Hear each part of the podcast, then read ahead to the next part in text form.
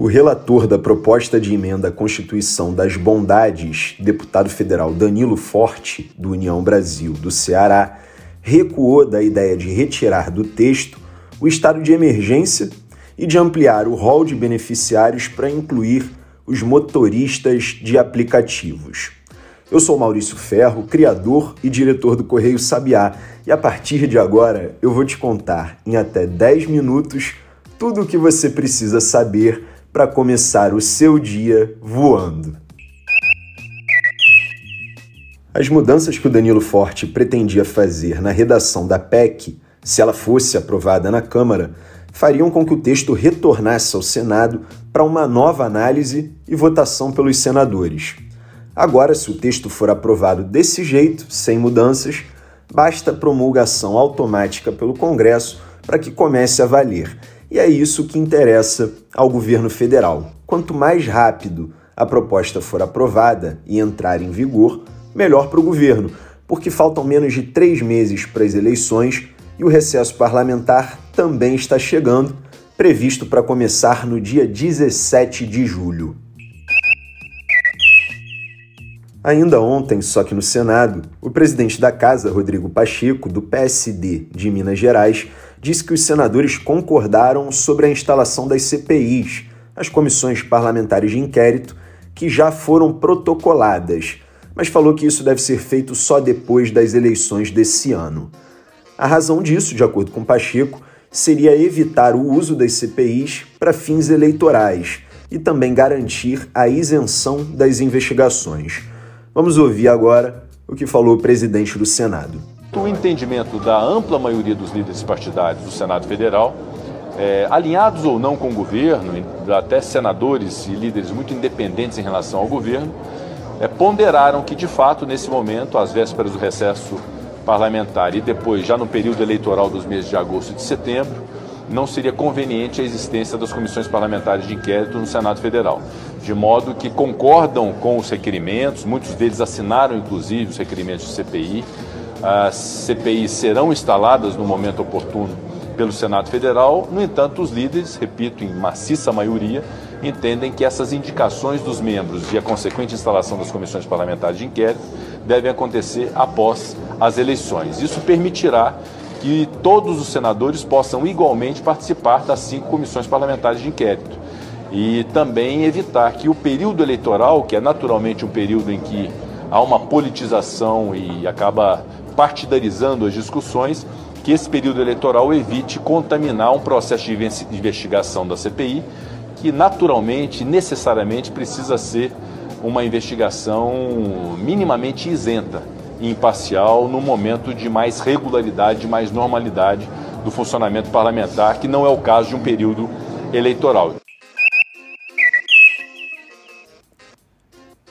E para você ver como nosso roteiro está todo amarrado, a gente continua no Congresso Nacional, porque uma sessão conjunta do Senado com a Câmara analisou 27 vetos do presidente Jair Bolsonaro, quase todos os 36 itens que estavam na pauta.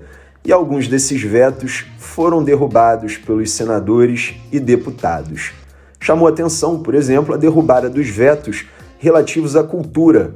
Isso porque foram analisadas as leis Aldir Blanc II e Paulo Gustavo, ambas vetadas integralmente, e que juntas possibilitavam a destinação de pelo menos 6 bilhões e 800 milhões de reais para o setor cultural. E o resultado foi contundente. O veto relativo à Lei Aldir Blanc II foi rejeitado por 414 deputados.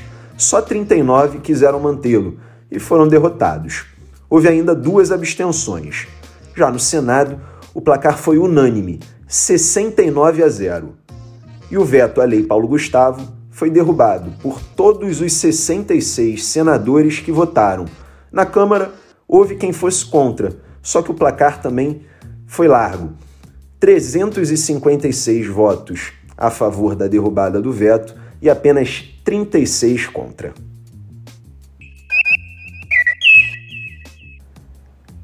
A derrubada dos vetos relativos à cultura foi muito comemorada por integrantes da oposição. E a gente lembra que o presidente Jair Bolsonaro acabou com o Ministério da Cultura e o tornou uma secretaria. fora os vários atritos que acumulou nos últimos meses com o setor artístico. Só que o senador Flávio Bolsonaro, do PL do Rio de Janeiro, governista, claro, filho do presidente, destacou que as votações só foram possíveis graças a um acordo com o governo federal e disse que os recursos iriam para o lugar certo os pequenos artistas.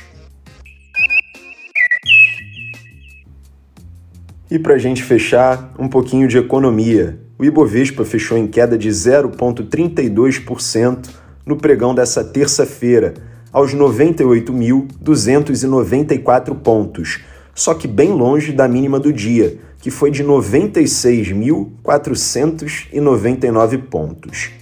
Já o dólar fechou em alta, de 1,19%, cotado a R$ 5,38 o maior patamar da moeda norte-americana em relação ao real desde janeiro. E por hoje é só, o Sabiá no Ar fica por aqui. Mas se você gosta do nosso podcast e quer ficar por dentro da publicação de novos episódios, não se esqueça de seguir a gente aqui na sua plataforma preferida de streaming e também de ativar as notificações. Uma outra coisa que você pode e deve fazer eu ficaria muito agradecido se fizesse, é seguir a gente nas redes sociais, arroba Correio Sabiá, e compartilhar o nosso trabalho, marcando a gente. Sempre tem algum amigo ou parente que precisa de informação resumida e confiável. E é isso que a gente faz aqui no Sabiá no Ar, de segunda a sexta-feira, sempre por volta das 8 horas da manhã, com o objetivo de te deixar muito bem informado em até 10 minutos. Eu sou Maurício Ferro, sou criador e diretor do Correio Sabiá, como eu falei no início desse podcast, e sou também eu que faço o roteiro e a apresentação todos os dias. Quem faz a edição do áudio também diariamente é a Bia Brito. E hoje, antes de encerrar, eu queria aproveitar e te contar uma pequena, mas grande novidade. O Correio Sabiá, mais especificamente eu representando o Sabiá, vou participar de um painel da Abrage, a Associação Brasileira de Jornalismo Investigativo, durante o Congresso Internacional de Jornalismo Investigativo no início de agosto. É uma pequena notícia, mas que eu gostaria de dividir com vocês, porque não deixa de ser uma, uma vitória para a gente que está aqui todos os dias fazendo jornalismo há tanto tempo e se esforçando para levar esse podcast também a newsletter que a gente produz o site, enfim, todas as iniciativas informativas que a gente tem e que a gente leva com tanta dedicação, tanto esforço para você há tanto tempo. Então é isso. Hoje é quarta-feira, mas amanhã a gente se vê mais uma vez, porque, como eu falei, a gente está aqui de segunda a sexta.